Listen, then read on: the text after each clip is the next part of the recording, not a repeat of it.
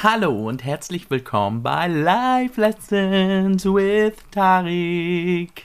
Eigentlich wollte ich diese Folge schon am Donnerstag drehen, heute haben wir aber Sonntag, eine Dreiviertelstunde, kurz bevor ich sie veröffentlichen muss. Ich weiß nicht, kennt ihr das auch, Prokrastination oder auch Aufschieberitis genannt? Ich weiß nicht, warum mir das immer wieder passiert. Warum kann ich Dinge nicht eigentlich sofort erledigen? So, und das war im Grunde auch schon der Einstieg zur ersten Frage, nämlich was wurde dir schon tausendmal gesagt? Tausendmal wurde mir gesagt, was du heute kannst besorgen, das verschiebe nicht auf morgen. Und ich mach's trotzdem immer und immer wieder. Das ist schon eine richtige Krankheit. Ich finde, die Krankenkasse sollte irgendwie Krankengeld dafür bezahlen oder so. Aber nein, was soll ich sagen, unser Gesundheitssystem unterstützt einen da nicht in dieser Hinsicht. Spaß, aber als ich die Frage gelesen habe, musste ich gleich daran denken, dass ich mal wieder aufgeschoben habe, was zu erledigen, das ich schon längst hätte erledigen können. Und im Grunde weiß ich, dass es sehr vielen Menschen ähnlich geht. Und dann gab es hier noch eine Frage, die fand ich auch ziemlich interessant. Warst du schon mal länger wach als 24 Stunden und wieso?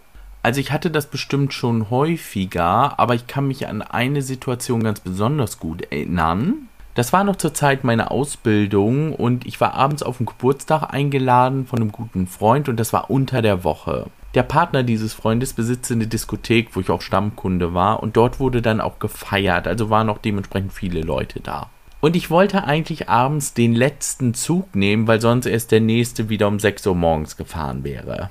Was soll ich sagen, ich habe es natürlich nicht geschafft, den letzten Zug zu nehmen. Also nach einer feuchtfröhlichen Nacht bin ich dann um 6 Uhr morgens direkt nach Oldenburg zu meiner Ausbildungsstätte gefahren, weil wir hatten ein Seminar zur Vorbereitung auf die mündliche Prüfung. Das heißt, ich konnte nicht duschen, ich konnte mich nicht umziehen, ich war noch betrunken zu dem Zeitpunkt.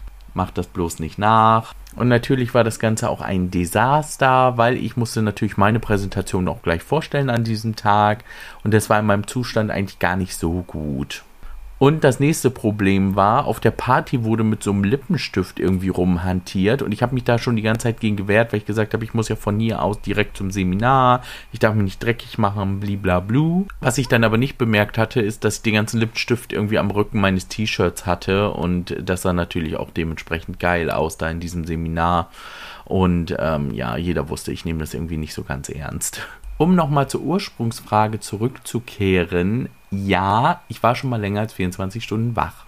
Ich hatte das, denke ich mal, auch noch ein paar andere Male. Zum Beispiel, wenn wir am nächsten Tag irgendwie dann in den Heidepark gefahren sind, dann habe ich die Nacht vorher auch noch gefeiert und auch nicht geschlafen. Also in jungen Jahren war das auch nicht so das Problem. Heutzutage schaffe ich es ja kaum, zwölf Stunden wach zu sein, ohne einzupennen. Und somit haben wir auch schon einen perfekten Übergang zur nächsten Frage, die nämlich zum Thema Schlafen passt. Wie findest du es, deine Träume zu kontrollieren? Was würdest du machen? Ich muss ganz ehrlich zugeben, dass ich gar nicht so häufig träume. Das hat sich in letzter Zeit ziemlich gelegt. Also in der Vergangenheit hatte ich das schon sehr häufig eigentlich, dass ich immer mal wieder ein bisschen Unsinn geträumt habe. Albträume in meiner Vergangenheit sind eher sogar noch, noch, noch seltener. Deswegen hätte ich jetzt so gar keine Vorstellung, wie ich die kontrollieren sollte oder was ich daran ändern sollte. Ich glaube, dass das wirklich nur Sinn macht in Albträumen. Um bei Albträumen auf den Grund gehen zu können, woher diese Furcht kommt, weswegen man dann den Albtraum überhaupt hat. Ich glaube, das wäre irgendwie sehr interessant, wenn man zum Beispiel im Albtraum vor so einem Killer flüchtet ähm, und nicht weiß, wer das ist, dass man dann guckt, wer ist es? Aber wie gesagt, sonst würde ich da, glaube ich, nicht so eingreifen in meine Träume. Der Unsinn, der mir da vorgetragen wird, den würde ich einfach so auch weiterhin über mich ergehen lassen. Aber zu dem Thema passt auch noch eine Situation, die mir zweimal bisher im Leben passiert ist und die richtig gruselig war. Ich weiß nicht, ob ihr das kennt. Es gibt die sogenannte Schlafparalyse. Zu dem Zeitpunkt, als mir das passiert ist, wusste ich nicht, was das ist, aber jetzt weiß ich das und ich hoffe, dass nächste Mal, wenn ich das bekomme, auch wirklich gut damit umgehen kann. Bei einer Schlafparalyse wachst du auf und kannst dich nicht bewegen und leidest zu dem Zeitpunkt auch noch unter Halluzinationen.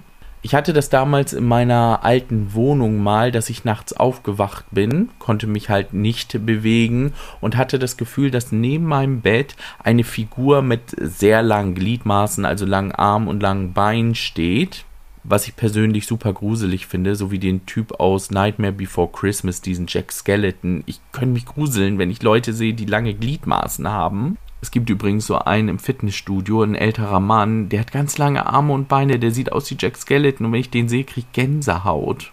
Nichts gegen den Mann und ich weiß auch nicht, woher diese Angst rührt, aber das ist total spooky.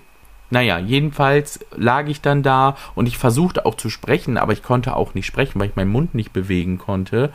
Und von einem Moment auf den nächsten war diese Schlafparalyse gelöst, die Figur war verschwunden, ich konnte mich wieder bewegen und es war dann auch alles gut. Naja, doch nicht. Ich konnte den Rest der Nacht natürlich nicht schlafen, weil ich zu dem Zeitpunkt auch überhaupt nicht wusste, was das war. Also ich hatte wirklich im Nachhinein das Gefühl, dass das Erlebte wirklich passiert ist.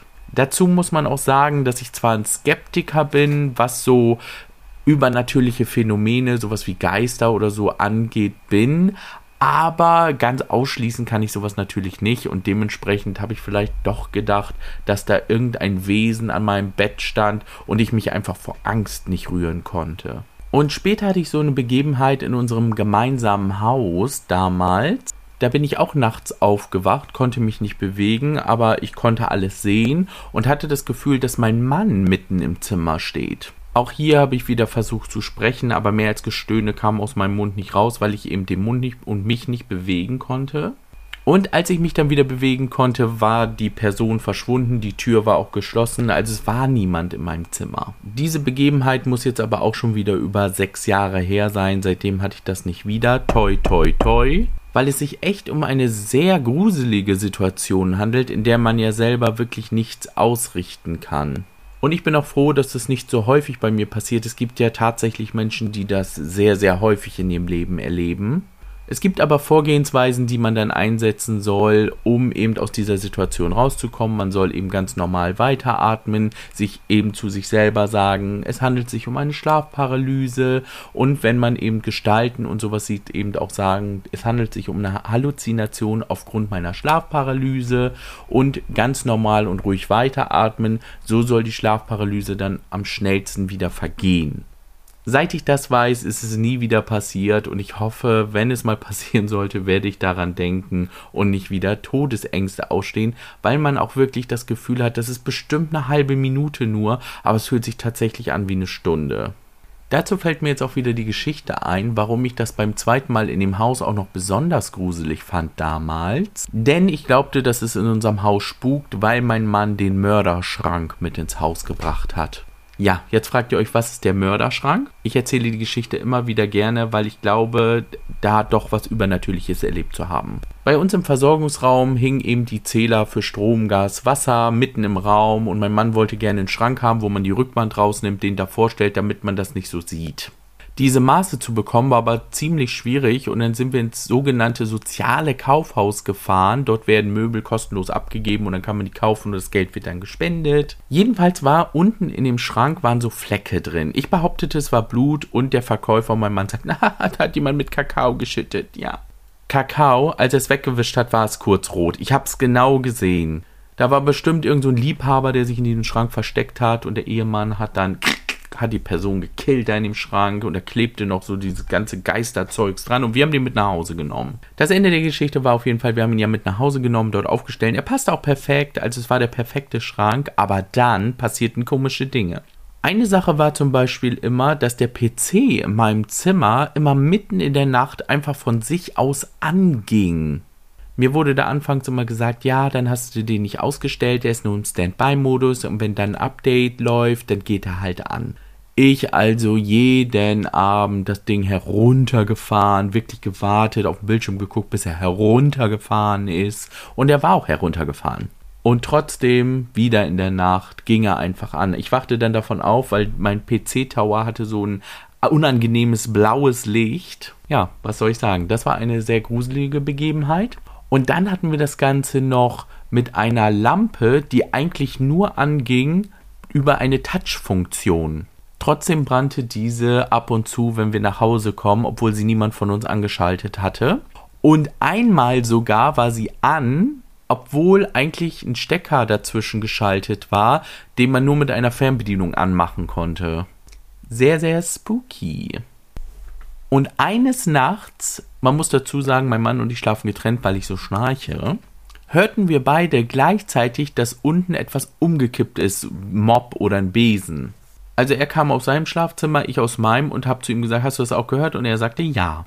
Wir standen da kurz, haben dann gelauscht, haben aber auch nichts weiter gehört, also sind wir davon ausgegangen, es sind doch keine Einbrecher in das Haus eingedrungen und haben uns wieder schlafen gelegt. Am nächsten Morgen hatten wir dann überlegt, äh, nachzuschauen, was es wohl gewesen sein könnte, und wir konnten die Geräuschquelle aber nicht ausfindig machen, weil alle Mops und Besen und alles, was wir so hatten, immer noch stand. Wir sind aber vor fünf Jahren jetzt umgezogen in eine Wohnung. Den Mörderschrank haben wir natürlich in dem Haus gelassen und von den nächsten Besitzern haben wir auch nichts mehr gehört. Wir wissen nur, dass sie dort auch nicht mehr wohnen.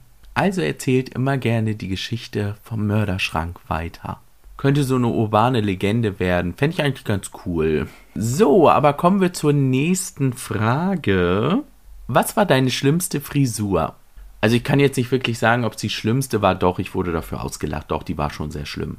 Früher hat man das so gemacht, bei den Jungs brauchtest du keinen ausgefallenen Haarschnitt, sondern es reichte einfach, wenn die sehr kurz waren, so 9 mm oder so. Und das konntest du ja auch immer gut zu Hause machen mit so einem Rasierer. Also so einem elektrischen Rasierer. Und das machte meine Schwester eigentlich ganz gerne. Und eines Tages hat sie das bei mir gemacht, da war aber der Aufsatz nicht richtig befestigt und dann ist der bis auf drei Millimeter runtergerutscht und dann hat sie mir vorne so eine Furche in die Haare geschnitten. Und das Ende der Geschichte war natürlich, dass dann alle Haare auf drei Millimeter runter mussten. Meine Schwester ist keine Heulsuse, sie weint echt nicht leicht, aber in dem Moment ist sie in Tränen ausgebrochen es tat ihr unendlich leid. Ich war natürlich erstmal mega angepisst, aber im Nachhinein empfand ich es nicht mehr so schlimm, bis ich in die Schule musste wo mich alle ausgelacht haben. Aber was soll ich euch sagen? Das hat mich gestärkt. Ja, das hat mich einfach stärker gemacht für die Welt. Und ich wusste, wenn man ausgelacht wird, ist es nicht das Ende der Welt. Damals hatte ich auch noch Glück, dass die Haare sehr, sehr, sehr, sehr schnell nachgewachsen sind und dementsprechend, ach, war es auch gar nicht so schlimm.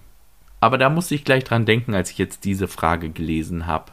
Liebe Schwester, falls du das hörst, ich habe dir natürlich verziehen, ich hatte dir damals schon verziehen und es war wirklich nicht so schlimm.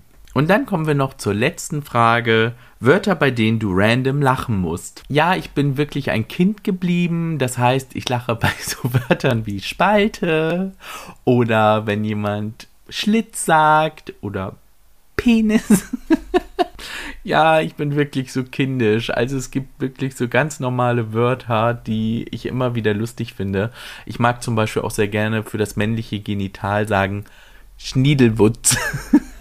ich bin immer wieder sehr, sehr froh, wenn ich Leute in meinem Leben treffe, die so ungefähr in meinem Alter sind, die das auch noch lustig finden, wenn man sowas sagt. So Leute, heute, weil ich es kurz vor Toreschluss gemacht habe, mal eine etwas kürzere Folge, was ich glaube ich gar nicht so schlimm ist. Letztes Mal hatte ich ein bisschen überzogen, dann kann ich ja diesmal ein bisschen weniger machen. Und dann schaffe ich es ja vielleicht mal die nächste Folge unter der Woche fertig zu machen, sodass ich es nicht wieder kurz vor Toreschluss machen muss. Versprechen kann ich das aber natürlich nicht, man nimmt sich das immer wieder vor, aber wenn ich wirklich Dinge aufhören könnte aufzuschieben, dann wäre ich auch schon lange mit meiner Bachelorarbeit fertig habe ich immer noch nicht fertig. So, ihr Lieben, und denkt immer dran, ihr dürft mir gerne Fragen stellen. Schreibt mir gerne über Instagram oder auch bei Telonym. Bei Telonym wäre es echt cool, wenn ihr in Klammern irgendwie dahinter schreibt Podcast, damit ich weiß, dass es von Zuhörern kommt. Dann würde ich die natürlich auch vorziehen. Also braucht ihr nicht mehr abends in eurem Bett zu liegen und euch die ganze Zeit diese Fragen zu stellen und zu grübeln, sondern stellt die Fragen einfach mir. Auch wenn es heute irgendwie gar nicht so sachlich war, sondern eher lustig. Aber ihr dürft mir natürlich auch immer wieder gerne ernste Fragen stellen. Dann bis zum nächsten Mal. Wir hören uns.